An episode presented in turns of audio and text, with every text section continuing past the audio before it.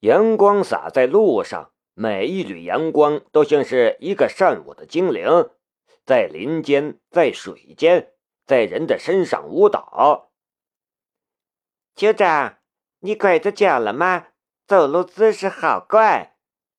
一个背着枪的女人跟希拉米打招呼，一脸的坏笑。啊，确实不小心拐了脚。希拉米的脸微红。酋长，你拐了长草的那只脚吧？你去死吧！希拉米发飙了。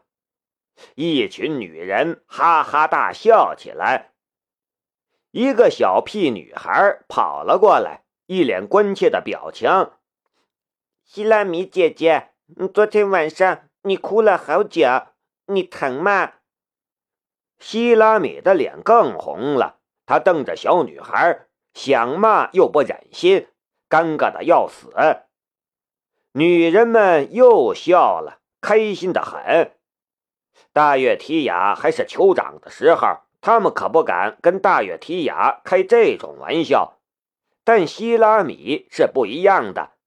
以前希拉米就是部落里的一个活宝，很多女人也是看着他长大的，所以敢跟他开这种玩笑。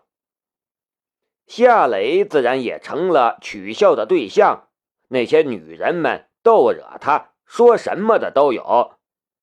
他不喜欢这样的玩笑。不过他也不介意，更不会生气。他倒是觉得部落里的女人的身上有着一种淳朴自然的气息，让人感到亲切。片刻后，夏雷和希拉米骑着战马，在几个部落女战士的陪同下，往白马明日城奔去。解决了大月提雅这个麻烦，夏雷无需建好水电站。便可以去那座古城探索了。事实上，这个许可是他用一根红薯跟希拉米换的，就是早餐的时候。马儿在林间飞奔，薄雾在阳光中渐渐消散。过几天设备大概就能来了，到时候我就为你们修建水电站。”夏雷大声地说道。他故意让跟随希拉米的几个部落女战士都听到他的声音。另外，我准备在你们这里投资，让你们过上富裕的好日子。每天都能吃羊肉吗？一个女战士问。夏雷笑道：“当然能，不仅每天能吃羊肉，还有牛肉和面粉大米。”哇！能给我一些卫生巾吗？扑哧！夏雷差点从马背上栽下去。雷，为了帮我们拿回阿提拉之剑，你已经付出了那么多，我们不能再用你的钱了。希拉米对夏雷说道。夏雷笑了笑：“我可不是白花，你们要给我回报的。”我打算给你们修建现代化的养殖场、农场和卫生所。另外，我还打算在你们这里建一个手工艺厂，你们来生产高附加值的传统手工艺品，我帮你们拿去卖，卖的钱我们分，怎么样？卖手工艺品能卖几个钱？他其实不在乎这点蝇头小利。只是他不想让希拉米和这里的人们觉得他是在施舍他们什么。好啊，希拉米是个粗神经的女人，她可没想到那么多。夏雷的计划让她充满了憧憬。卖了钱能换成枪吗？我们缺少枪支弹药。一个部落女战士也说道：“对，换成枪。”没有枪支弹药，我们会被别的部落欺负的。我们要保护我们的领地，保护我们的人。我们需要更好的枪，还有弹药。夏雷想了一下，说道：“何必等到那个时候？今天晚上回去的时候，我就打个电话，让他们空运设备来的时候，给你们送一些武器弹药。”真的吗？那太好了！希拉米兴奋的哇哇直吼。几个部落的女战士也很兴奋，他们的眼神之中也充满了敬意。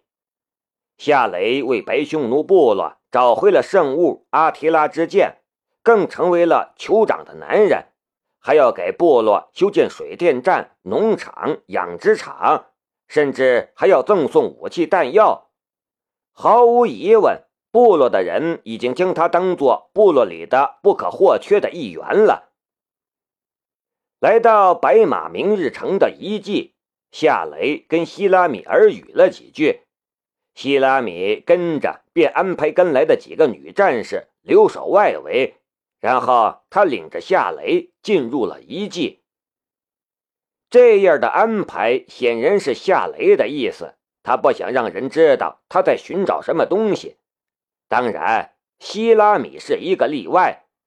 抛开他非常信任希拉米这一点不谈，仅仅是希拉米好忽悠这一点。他也是不介意带着希拉米一起寻宝的，这似乎也是童颜 H 的一个可爱的地方。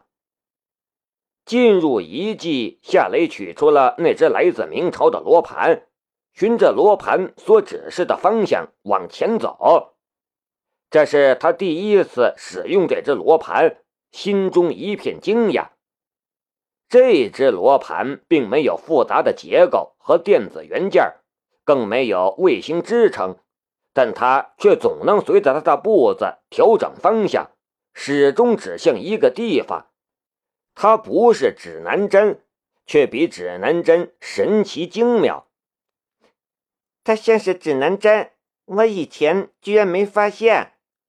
希拉米很好奇的样子。夏雷随口说道：“它不是指南针，它是古时候的一只罗盘，它能指引我找到藏宝的地方。用它，我们就能找到宝藏。”我喜欢它。希拉米神叨叨的冒出了这样一句话。夏雷笑道：“你喜欢他干什么？因为他，我们才在一起的。我知道。”要不是因为他，当初你才不会留到我的家里来呢。希拉米似乎还在对当初的事情耿耿于怀，要使一下小性子。夏雷伸手搂住了他的小蛮腰，笑着说道：“别闹了，你听话，晚上我给你洗澡。”希拉米听完，笑得花枝乱颤：“你这个人！”一本正经，可骨子里坏得很。夏雷的手离开了他的小蛮腰，却半轻不重的在他的翘臀上拍了一下。啪一声脆响，童颜 H 的翘臀顿时荡起了一片美妙的涟漪。那响声也在空寂的遗迹里回荡，别有一番诡异的味道。希拉米俏媚的白了夏雷一眼，然后跳着脚往一块石头跑去。夏雷好奇的道：“你去干什么？”“方便，你不许偷看。”希拉米蹲在那块石头后面。夏雷无语，一块仅有一尺高的石块，他的脑子里忍不住冒出了一个疑问。他就不知道找一块更大的石头吗？那么小一块石头，还让他不许偷看，不是自欺欺人吗？阳光耀眼，趴伏在草丛里的石头，还有雪白的腿，在这沧桑而神圣的古老遗迹里，这画面却又没有半点违和的感觉，是那么的自然，那么的美丽诱人。富有艺术的高雅意愿，不许偷看！希拉米嗔道，一张娃娃脸红红的。夏雷耸了一下肩，转过了身去。哎呀，蛇！希拉米一声尖叫，夏雷拔腿冲了过去，紧张的道：“哪里？哪里呢？”嘿嘿，我骗你的。夏雷忽然才想起，大月提雅曾经说过，希拉米是部落里的抓蛇的能手，还喜欢把抓到的蛇放进别人的被窝里。刚才一时着急，他竟然把这一点给忘记了。不许偷看，不要脸！不带这么调戏人的。夏雷的嘴角翘了起来。然后抬起一脚，轻轻一脚踢在了他的屁股上。希拉米抓起一把草，就向夏雷扔了过去。穿过一片乱石废墟，夏雷和希拉米来到了白马明日城的中心地带。面前是一大片巨大的石块，还有残缺不全的雕像。它的面积起码超过了一千平方米。虽然只剩下了一块块石头，可也不难想象出他当时的雄伟气派。夏雷的脑海之中浮现出了那幅古书上的地图，很快他便确定了下来：眼前的废墟就是北马明日城的宫殿。他又看了一眼手中的罗盘，罗盘的指针继续指着东方的方向。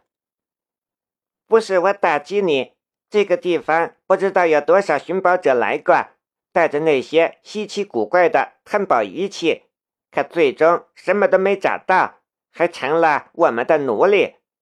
我们自己也挖过，什么都没找到。你手中的罗盘，它能找到什么？希拉米一点都不看好，夏雷却没有说话，他拿着罗盘继续向东方走去。这一次，他向前走了二十米的时候，他手中的罗盘的指针忽然颤动了起来。他随即往左右移动，往后退。一旦他离开那个区域，罗盘的指针又静止了下来，只是指着那个方向。最后，他回到了刚才的地方，罗盘的指针再次不安地颤动了起来。夏雷仔细看了下脚下的情况，他的眉头顿时皱了起来。脚下是宫殿的地基，铺着巨大的岩石地砖，上面还覆盖着大量的石块、瓦砾什么的。地面的土方量起码超过千方，这还仅仅是地面的，还不包括地下的。毫无疑问，这将是一个巨大的工程。你发现了什么吗？希拉米凑了过来，好奇的看着夏雷手中的罗盘。夏雷说道：“我还不确定，帮我把马上的铁锹、铁钎之类的工具拿来吧，我准备在这里挖一下。来寻宝，铁锹、铁钎等工具，夏雷是一早就准备好了的，就在他骑来的马皮上。”我马上去拿给你。希拉米转身便向拴马的地方跑去。